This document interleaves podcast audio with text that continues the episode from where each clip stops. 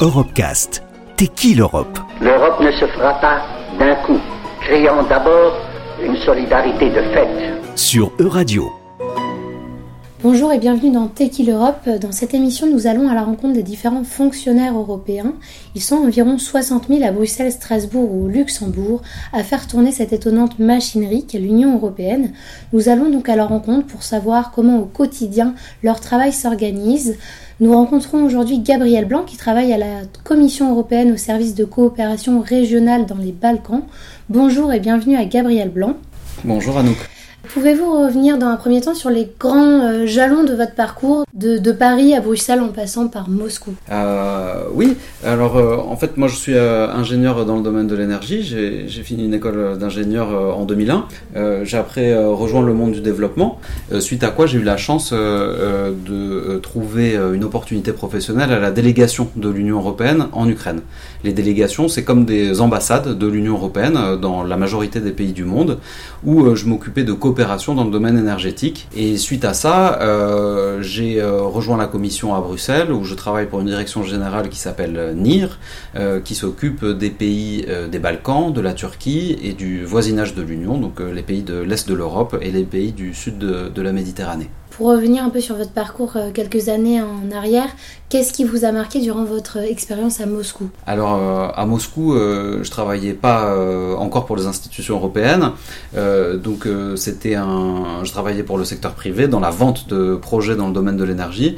donc c'était une, une expérience qui était à la fois très riche, mais en même temps j'ai dû faire face à des scénarios qui impliquaient de la corruption, qui est quelque chose évidemment où pour des raisons euh, éthiques évidentes, ça m'a euh, posé problème. Et euh, disons que ça a contribué à ma réflexion que de travailler pour le secteur privé dans ces régions-là ne me convenait pas. D'accord, donc c'est principalement ça qui vous a amené à changer de voie et à devenir fonctionnaire européen? J'avais cette idée déjà derrière la tête.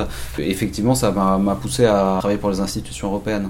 Et en quoi consistait votre mission à Kiev plus précisément En fait, euh, il s'agissait à la fois d'accompagner le gouvernement ukrainien dans des réformes pour euh, mettre en œuvre euh, des réformes dans le domaine de, de l'énergie et de l'efficacité énergétique, mais aussi à financer des projets, des projets très concrets d'isolation d'écoles, des projets où on aidait aussi des municipalités à s'équiper de nouveaux systèmes de chauffage urbain et aussi des, projets d'assistance technique où on avait des experts euh, européens qui aidaient euh, les autorités ukrainiennes à préparer des euh, projets de loi, des stratégies sur les domaines d'énergie renouvelable et efficacité énergétique. Et vous avez ensuite rejoint Bruxelles pour travailler à la coopération régionale dans les Balkans. Euh, quels objectifs poursuit l'Union européenne dans cette région? Alors, euh, donc euh, évidemment pour l'Union européenne, les Balkans, c'est avant tout des pays qui souhaitent devenir États membres. donc l'essentiel de nos relations sont guidés par l'accompagnement des réformes qui sont nécessaires pour que ces pays soient prêts pour devenir des États membres de l'Union.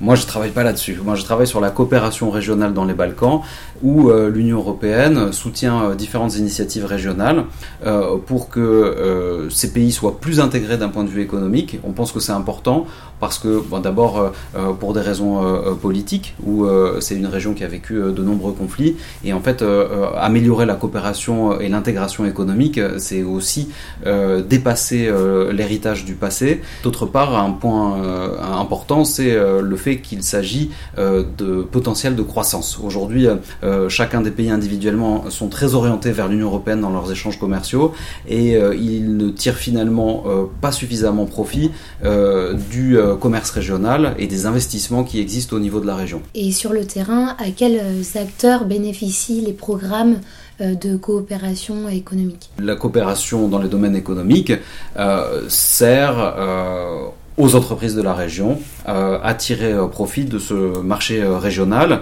Et derrière, le but, c'est qu'ils créent des emplois. Il y a des taux d'emploi qui sont très faibles dans la région. Maintenant, les entreprises ne sont pas nos interlocuteurs directs pour la coopération dans ces domaines. On travaille avec des organisations régionales, notamment la zone de libre-échange des Balkans, CEFTA, pour donner son acronyme, pour aider en fait à puisque chacun de ces pays est en train d'harmoniser ses règles de fonctionnement avec celles de l'Union européenne, ça crée un potentiel pour qu'ils commercent entre eux sur ces mêmes bases.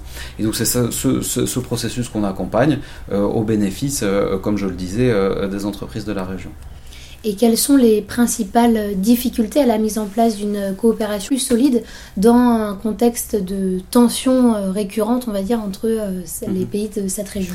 Alors euh, oui, donc c'est peut-être une particularité des, Balkans, c'est que tout est très politique, et donc on a vu depuis l'année dernière, par exemple, les Kosovars ont introduit des barrières douanières de 100% pour les importations qu'ils avaient de Serbie et de Bosnie-Herzégovine. Donc on voit que même les sujets commerciaux sont utilisés euh, à des fins politiques. Euh, donc euh, c'est finalement le quotidien d'avoir des, réunions pendant lesquelles il faut faire attention à la manière dont on appelle les participants, la manière dont on nomme les pays, par exemple, on dit plutôt économie que pays pour ménager les de, chacun, et en, créant comme ça un, cadre neutre et relativement technique, on essaye de, faire avancer la, coopération régionale et finalement, euh, l'Union européenne se retrouve dans ce cadre euh, pour euh, diminuer ces tensions politiques sans, sans que une des parties puisse utiliser politiquement la coopération régionale à son profit. Et si on revient un peu à Bruxelles, l'Union européenne, elle apparaît souvent d'un point de vue extérieur comme une machine technocratique. Est-ce que vous, dans votre secteur, vous avez également ce ressenti?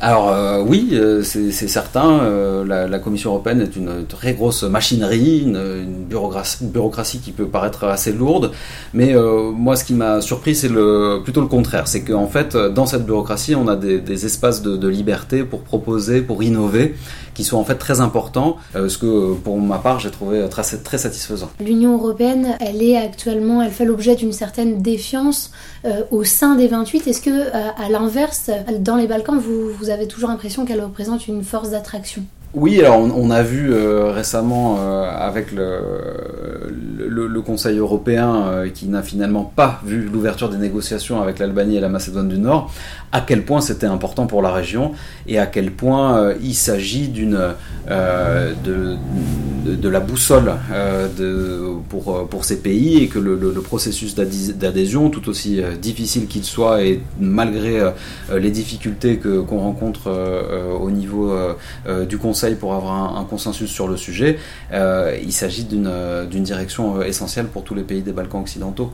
Merci beaucoup pour cette entrevue, Gabriel Blanc, et à bientôt sur Radio. À bientôt, au revoir. Retrouvez l'intégralité des Europecast sur euradio.fr.